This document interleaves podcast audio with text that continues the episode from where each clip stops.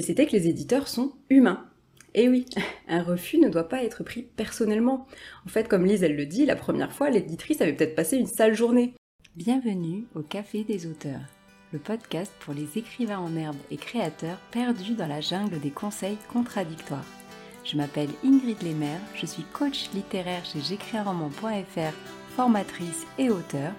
Ma mission avec ce podcast est de te détendre, de t'inspirer et surtout de te guider. Que tu souhaites écrire, trouver des lecteurs ou vivre de ta passion, je t'apporte des conseils concrets et bienveillants et des interventions de professionnels.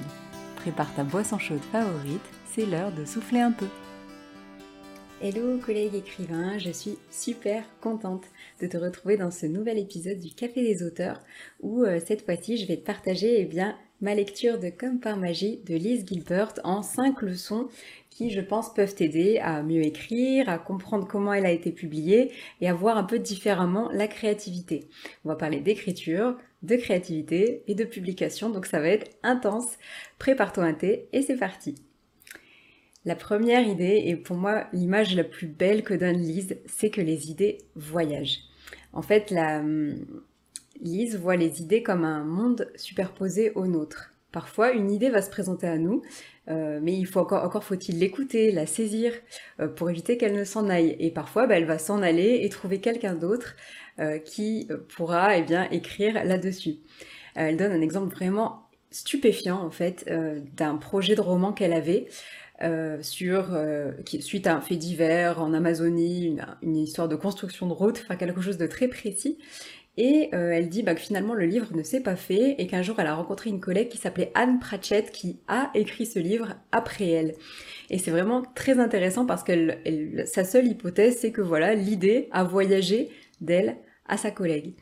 Et ce qui est très intéressant aussi, c'est qu'elle dit que la pire des façons de voir les choses, ça serait de considérer que la personne lui a volé son idée. Pour elle, c'est mieux de voir eh bien, que les idées voyagent, et je trouve que c'est une façon très poétique de voir les choses et de voir aussi l'inspiration. Elle dit en fait qu'on n'est pas un génie, mais qu'on peut en avoir un. Et j'aime vraiment beaucoup cette idée parce que ça nécessite aussi que nous, eh bien, on soit dans une certaine curiosité, qu'on soit prêt à accueillir les idées. Parfois, elles vont peut-être voyager autour de nous, mais euh, pas forcément, eh bien, nous rejoindre parce qu'on ne sera pas disposé à les écouter ou encore à les saisir et à les travailler pour en faire, eh bien, une œuvre d'art, un livre, etc. Ça m'a vraiment fait du bien de voir les choses comme ça, même si c'est très imagé, mais j'ai vraiment beaucoup aimé sa vision. En fait, de nombreux auteurs en herbe me disent sur les réseaux, etc., qu'ils n'ont pas de talent, qu'ils n'ont pas d'inspiration. Mais pour moi, bah, l'inspiration, euh, c'est un petit peu comme la petite voix intérieure dont je parlais dans l'épisode 5. Ça s'apprend, ça se travaille en fait, comme tout finalement, comme tout processus. Je pense que les, certains écrivains, voilà, à force d'écrire euh, de nombreux livres, arrivent à cultiver plus simplement, eh bien l'inspiration, comment elle vient, à quelle heure peut-être, ou dans quel contexte est-ce qu'elle vient plus facilement? C'est un petit peu quelque chose que je suggère d'ailleurs dans la communauté des explorateurs, c'est d'observer les moments où les idées nous viennent pour eh bien essayer de reproduire un petit peu ces moments-là. Même si c'est, ça reste très basique comme conseil, mais je pense vraiment que c'est intéressant de voir l'inspiration comme quelque chose qui se travaille un peu comme un muscle. J'aime vraiment beaucoup aussi la citation qu'elle euh, donne, qui est une citation euh, du chanteur et compositeur qui s'appelle Tom Waits, euh, qui dit que, que certaines chansons viennent avec une facilité quasi absurde, comme des rêves qu'on absorbe avec une paille, tandis que pour d'autres chansons, il était obligé de travailler d'arrache-pied, comme récolter les pommes de terre. D'autres chansons encore sont collantes et bizarres, comme un chewing-gum qu'on trouve sous un vieux bureau, D'autres sont comme des oiseaux sauvages dont il doit s'approcher obliquement pour les surprendre délicatement afin qu'ils ne soient pas effrayés. Bref, j'ai vraiment adoré euh, sa vision des idées en fait, parce qu'effectivement, certaines idées vont s'imposer à nous, pour d'autres, il faudra qu'on soit dans un état d'esprit beaucoup plus curieux et euh, disposé à eh bien, faire travailler euh, notre inspiration, notre ouverture pour que l'idée fonctionne. J'espère aussi que cet exemple eh bien, te plaira, n'hésite pas à me le dire dans les avis. Deuxième leçon. Tu n'as pas besoin de demander la permission d'écrire. Alors c'est une formulation qui peut te sembler un petit peu étrange, et pourtant bah, elle a fait écho en moi. Euh, même si eh bien, je, suis coach, je travaille beaucoup justement sur ce côté euh, écriture malgré tout, malgré les obstacles, etc. Et les livres que j'ai écrits, en fait, parce que j'en ai écrit quatre euh, à l'heure d'aujourd'hui, en avril 2021, En fait, je crois que j'avais quand même tendance, encore inconsciemment, à considérer qu'un vrai écrivain, avec des guillemets, euh, c'était bah, Victor Hugo et Émile Zola, qui sont en fait un peu mes idoles. Lire que Lise me donnait la permission d'écrire euh, dans Comme par magie, ça m'a vraiment permis de comprendre que j'en avais peut-être encore un petit peu besoin, inconsciemment, quelque part, que quelqu'un me donne la permission d'écrire ce que je voulais, en fait, qui n'était pas forcément un chef-d'œuvre comme ceux de Victor Hugo, qui était un livre que moi je voulais écrire, qui me ressemblait.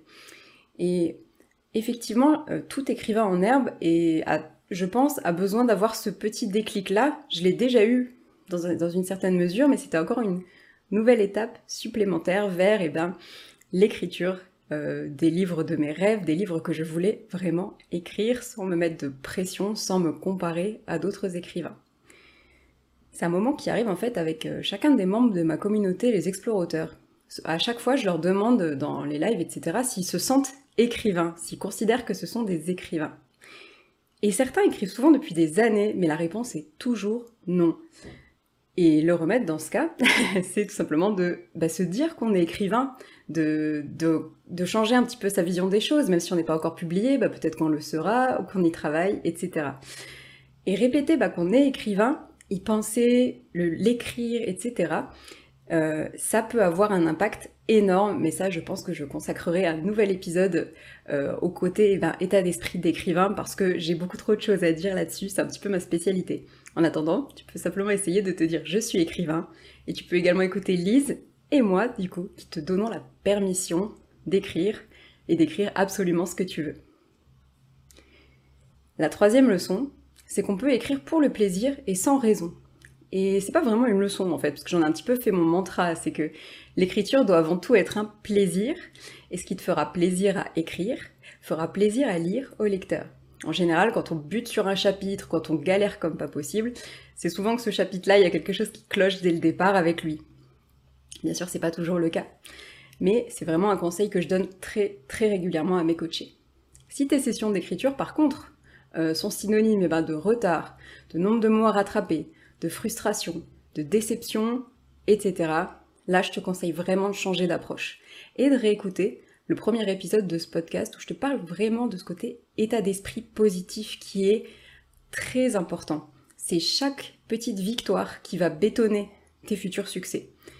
Mais je te renvoie au premier épisode du podcast, ce sera plus simple. En tout cas, Lise est complètement d'accord avec moi là-dessus.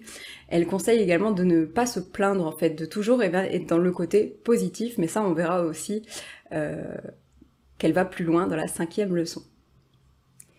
Leçon numéro 4, la persistance est essentielle si tu veux être publiée. Quand elle était jeune écrivaine, j'ai beaucoup aimé lire ça, Lise a fait vœu de livrer sa vie à l'écriture. Je te conseille pas forcément de faire la même chose, bien sûr, mais quel exemple et effectivement, comment elle a été publiée par la suite, ça a vraiment renforcé ce que je pensais de la publication en maison d'édition, parce qu'en faisant ce vœu-là, elle a tout simplement jamais lâché. Et euh, ça l'a menée là où elle est aujourd'hui. Parmi mes collègues écrivains, absolument tous ont fait preuve d'une persistance sans pareil jusqu'à leur publication. Il y en a certains que j'ai vus se faire refuser leur manuscrit 20 fois, 30 fois, etc. Mais finalement, ils ont toujours trouvé une super maison d'édition qui les a publiés. La seule exception qui confirme cette règle, c'est Tiffs. Je te renvoie à l'épisode dernier. Pour elle, c'était un cas un petit peu particulier. Mais tous les autres ont vécu un parcours, du combattant avant la publication. Elle conseille également bah, de se jeter à l'eau en fait et d'envoyer son manuscrit. Et eh oui, euh, c'est la première étape du processus. Si j'avais attendu que mon premier roman, Cri dans le chaos, soit parfait comme je l'entendais avant de l'envoyer à des éditeurs, je pense que là, quatre ans après, je serais encore en train de le corriger. Au lieu de ça, bah, j'ai deux livres qui seront bientôt publiés. Dans Comme par magie, Lise cite un exemple qui m'a fait un bien fou. C'est euh, l'exemple d'une éditrice qui a lu une de ses nouvelles, quelques années, euh, enfin au début de sa carrière, sans la retenir en fait, sans euh, vouloir la publier. Et puis, quelques années plus tard, Lise lui a soumise une deuxième fois, sous euh, certaines circonstances, bref. Et là, l'éditrice a adoré, elle a trouvé la nouvelle géniale. Et en fait, la conclusion de Lise, c'est pas que cette éditrice était influençable parce que Lise avait été publiée entre temps, etc., parce que c'était pas spécialement le cas, mais c'était que les éditeurs sont humains. Et oui, un refus ne doit pas être pris personnellement. En fait, comme Lise, elle le dit, la première fois, l'éditrice avait peut-être passé une sale journée. Et euh, tu verras dans les notes du podcast, je t'ai mis un petit extrait euh, de cette page-là parce que je trouve qu'elle est vraiment d'utilité publique. Mais elle dit notamment que ceux qui montent la garde aux portes de nos rêves, donc les éditeurs, ne sont pas des automates. Ce sont simplement des gens. Ils sont exactement comme nous. Ils sont euh, différents chaque jour. On ne peut pas prévoir ce qui captivera leur imagination, etc. Mais ce qu'elle conclut, c'est que puisque ce moment est impossible à connaître, il faut maximiser ses chances et les mettre de son côté, s'obstiner à se présenter toujours de bonne humeur et recommencer constamment. Et c'est ce qui m'amène à la cinquième leçon, c'est tout simplement que la confiance et le positif changent tout. Alors si tu me suis depuis un certain temps, tu dois savoir que c'est mon mantra, un deuxième mantra, et, euh, surtout bah, ce sur quoi je base vraiment mon approche de l'écriture, du coaching en écriture. Mais je suis vraiment quand même très contente de terminer sur cette cinquième leçon parce que Lise va encore plus loin que l'approche dont je t'ai parlé, bah, notamment dans le premier épisode du podcast. Elle cite notamment de travailler dans une joie obstinée. Et oui, il faut vraiment une joie obstinée d'ailleurs pour proposer son livre 30 fois. Elle dit également d'arrêter de s'imaginer qu'il faut aller mal pour écrire et au contraire de cultiver de la curiosité et de la joie. Elle dit que l'œuvre veut être créée par toi. Et elle a de nouveau un exemple édifiant, car elle cite une de ses nouvelles qu'elle avait envoyée au magazine Esquire, qui est un magazine euh, culturel américain, et ils l'ont accepté en fait cette nouvelle, à condition qu'elle en supprime une bonne partie. Je crois que c'était à peu près la moitié. Bref. Et Lise, elle aurait pu être froissée en fait. C'est souvent un, un trait d'auteur débutant, c'est que les auteurs débutants refusent qu'on touche à leur bébé, entre guillemets, qu'on fasse des grosses coupes dans leur texte. Mais ce que Lise a fait, c'est qu'elle a choisi de leur faire confiance et de voir le positif, parce que effectivement, peut-être que sa nouvelle allait complètement changer, mais en même temps, elle allait pouvoir bah, être publiée, travailler à nouveau avec le magazine, etc. Résultat, cette nouvelle a été un énorme coup d'accélérateur dans sa carrière, grâce à l'état d'esprit positif de Lise. C'est ce qui l'a menée là où elle est aujourd'hui.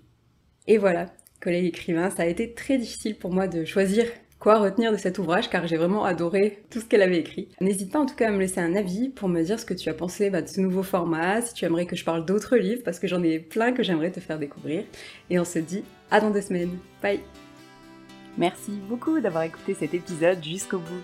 Je t'offre le guide Relooking pour améliorer ton style d'écriture en 10 exercices. Tu peux le télécharger sur j'écris-un-roman.fr slash guide.